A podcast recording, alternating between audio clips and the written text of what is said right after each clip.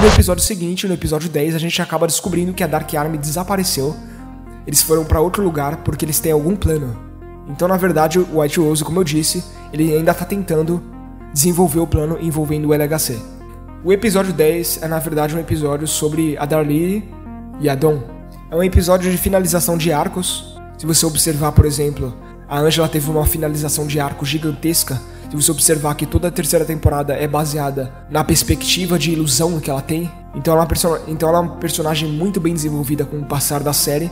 E é exatamente por isso que a série não precisa fazer muita, muita cerimônia para abandonar, para se despedir dela, como fez no primeiro episódio. Com o Tyrell, ele teve um episódio inteiro de despedida, e a Darlene e a Dawn tiveram um episódio de despedida, mas não um episódio de despedida em relação às personagens, mas eu diria um episódio de despedida envolvendo o relacionamento delas. Eu gosto muito de como o episódio começa, de como ele termina, eu adoro tudo sobre esse episódio.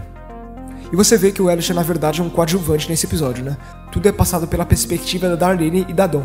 O Elliot tá simplesmente lá como um passageiro mesmo.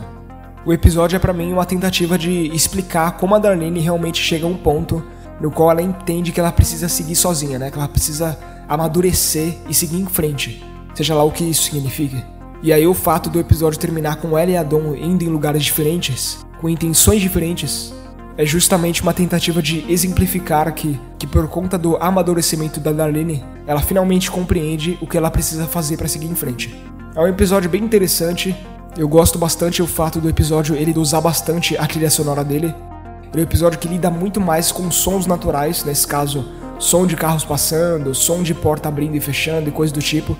Ele passa mais tempo em sons naturais, sons de ambiente, do que em sons né, de música ou de trilha sonora. Isso é proposital justamente para dar aquele impacto justamente quando a trilha sonora ou a música aparece, dando um senso de realismo e um senso de verdade por trás dos personagens e do momento onde as duas estão psicologicamente.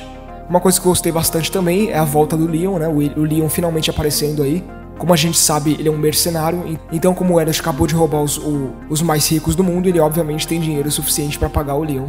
O que nos leva também ao fato de, no Red Ring Barrel, dizer que um dos filmes favoritos da Darlene é Robin Hood. E aí você tem todo esse lance, toda essa referência ao diário, que é justamente a Darlene devolvendo dinheiro para todo mundo. O dinheiro que foi tirado do Grupo Deus, que é um dinheiro que na verdade o Grupo Deus tirou de toda de toda a humanidade. E essa cena é justamente a Darlene se tornando uma espécie de Robin Hood moderno. E aí no episódio, outra grande surpresa da qual eu adorei é o Irving, né? Que é um dos meus personagens favoritos, caso você não tenha percebido. Eu mencionei ele muito no vídeo da parte 8. E ele finalmente escreveu o livro dele. Ele é um personagem que dá pra ver que ele seguiu em frente, apesar de ele estar tá muito ciente das coisas que estão acontecendo na Dark Army. Ele deixa claro que a Dark Army agora tem outras prioridades, e essas prioridades não envolvem a Darlene e a Dawn a gente sabe exatamente o que envolvem, envolvem obviamente o LHC. E é engraçado porque ele fala com a Dom como se nada tivesse acontecido. Ele fala como se tivesse encontrado uma amiga mesmo no mercado. E a cena é toda, e a cena em si é muito engraçada e bem interessante. O episódio para mim é um marco porque ele representa a Dom finalmente assumindo seus sentimentos e, e se entregando para um comprometimento, por mais que ela não encontre nada no fim daquilo, né? Porque a Darlene não está mais no avião.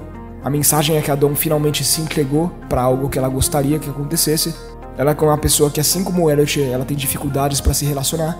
E a Darlene é justamente o oposto disso. O episódio representa para Darlene uma espécie de amadurecimento da parte dela. Uma independência, eu diria, nesse caso, ela aprendendo que ela pode se cuidar sozinha. E é assim que ela consegue superar o ataque de pânico que ela tem.